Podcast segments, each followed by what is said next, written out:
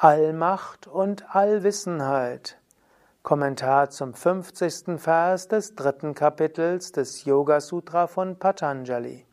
Mein Name Sukade von www.yoga-vidya.de Der 50. Vers des dritten Kapitels lautet Nur durch die Verwirklichung des Unterschiedes zwischen Sattva und Purusha erlangt man die Beherrschung aller Daseinsformen und Allwissenheit.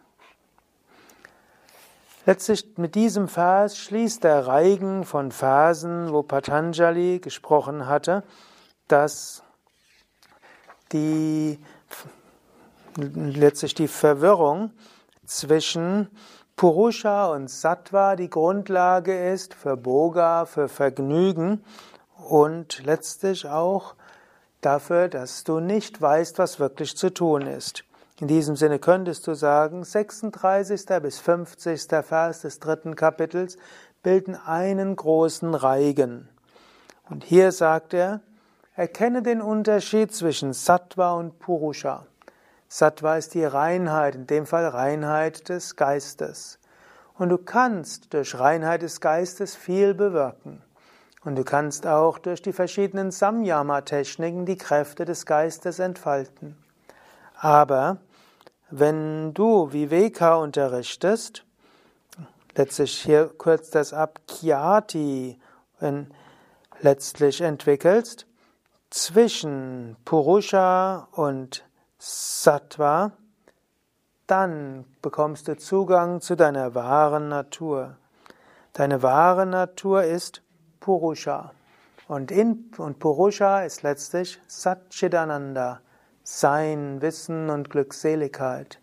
Und in diesem Sein, Wissen und Glückseligkeit ist zum einen die Erfahrung von Allwissenheit und zum anderen auch von Allmacht.